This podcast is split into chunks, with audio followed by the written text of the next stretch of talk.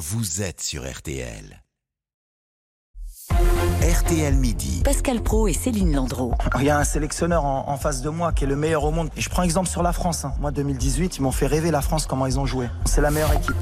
Walid Regragui, le sélectionneur euh, marocain qui euh, clame son admiration pour euh, Didier Deschamps. Les deux hommes et leurs joueurs seront face à face ce soir à, à 20h pour cette demi-finale du mondial tant attendue France-Maroc qui sera à vivre sur RTL avec Philippe Sansfourche et Nicolas Georgerot. Bonjour messieurs. Rebonjour Nicolas d'ailleurs. Rebonjour. Bonjour à tous. Nous, on sera pas face à face, on sera côte à côte. C'est ça qui est beau, c'est l'esprit d'équipe chez RTL. Euh, une question, et là vous serez peut-être pas complètement euh, côte à côte. Euh, qui est favori ce soir selon vous?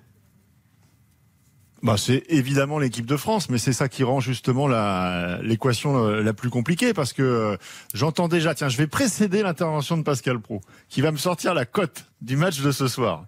Mais la cote du match ce soir, c'est à peu près la même que celle qu'il y avait avant Portugal-Maroc. J'ai regardé, ils étaient, la victoire du Portugal était cotée à peu près à 6,5 et la victoire du Maroc était euh, à peine à 1,5. Non, là, inversement. Donc, donc ça, c'est- on est exactement dans le même schéma. Et c'est-à-dire que plus on avance dans la compétition et plus le poids d'être favori quand il y a un déséquilibre comme ça sur le papier, plus le poids est lourd à porter.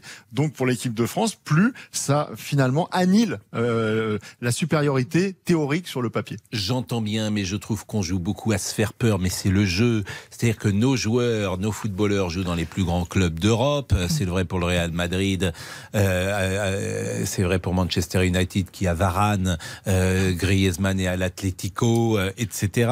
On a le sélectionneur euh, qui a, euh, qui connaît ça par cœur, la science, qui a aussi un peu de chance parfois. On a une expérience. On a en face de nous des gens qui jouent euh, à Angers ou à Brest. Euh, Non, pas vraiment. Il y a des joueurs qui sont aussi euh, au Bayern de Munich, euh, qui sont au FC Séville. Et puis, Hmm. ce que vous dites là, c'est un peu ce que se disaient l'Espagne et le Portugal au tour précédent, avec des effectifs où il y avait aussi plusieurs Mais ils joueurs pas des qui étaient au Ils Barça. n'ont pas des champs. Des champs, c'est autre chose que le sélectionneur espagnol et le sélectionneur portugais. Des champs, c'est la science. Des champs, ça gagne.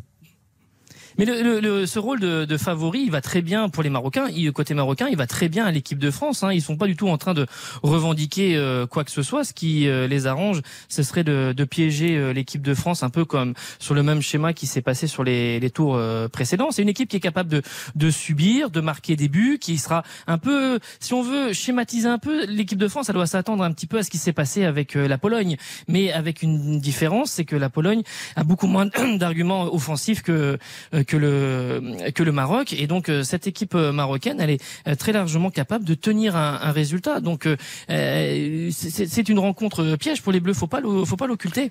On a beaucoup parlé de la force de la France avec son attaque et notamment Kylian Mbappé, mais face à lui aujourd'hui, il y a une défense quasiment infranchissable depuis le début de ce mondial, Nicolas. Bah oui, les, les Marocains n'ont encaissé euh, qu'un but et encore c'était euh, un but euh, contre leur camp, un but face au, au- au Canada et même que depuis que Regragui est, est en poste fin août, ils n'ont jamais été menés au score. Alors évidemment, au fil des tours, tout le monde dit ah bah ils vont bien être rattrapés par la fatigue, ils n'ont pas l'habitude de ces rendez-vous parce que depuis 2004, euh, le, le- le Maroc n'a jamais joué une demi-finale d'une quelconque ça. compétition. Et c'est vrai, c'est vrai, mais acquise par l'équipe de France. Des alors ça c'est un élément important. Oui, ça c'est vrai. même, Ça c'est vrai. En revanche sur la sur l'intensité, sur le rythme, gestion de ces matchs-là. c'est différent. En revanche, sur l'intensité et sur le rythme, moi je m'attends pas du tout à ce qu'il y ait une baisse d'intensité de ce côté-là euh, des Marocains ce soir face euh, face à l'équipe de France. Sur l'expérience, oui, effectivement, quand vous avez une équipe de France qui joue sa quatrième demi-finale sur euh, sept, euh, les sept dernières euh, coupes du monde, il y a quand même euh, des éléments qui permettent de dire que euh, à la fois avec Deschamps et avec le, le vécu, vous avez une euh, euh, un savoir-faire, euh, une façon d'aborder euh, ces, ces rendez-vous, une gestion émotionnelle que vous pouvez euh, maîtriser. Euh, et donc ça, c'est c'est un élément qui plaide en faveur de l'équipe de France. Ça, c'est vrai. On vous sent quand même prudent tous les deux. hein.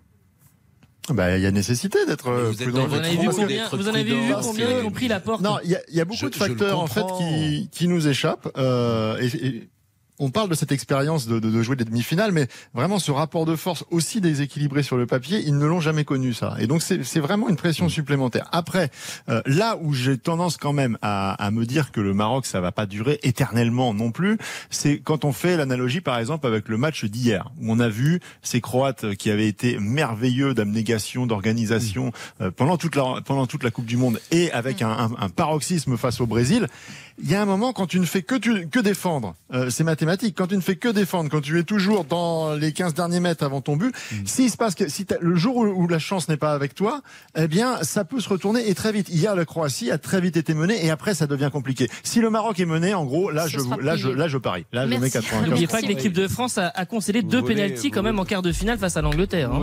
On, l'a pas oublié. Merci ça beaucoup. Pas de vous. Messieurs, Merci. on rappelle le coup d'envoi c'est 20h la soirée spéciale dès 18h sur RTL pour ne rien rater de l'avant-match. Alors il y en a un qui n'est peut-être pas très content d'avoir France-Maroc ce soir parce que ça va faire 20 millions de téléspectateurs. C'est euh, notre ami Stéphane Boutsock, grand spécialiste bah de cinéma. Les gens, il y aura, les gens iront au cinéma demain. C'est pas grave eh, du tout.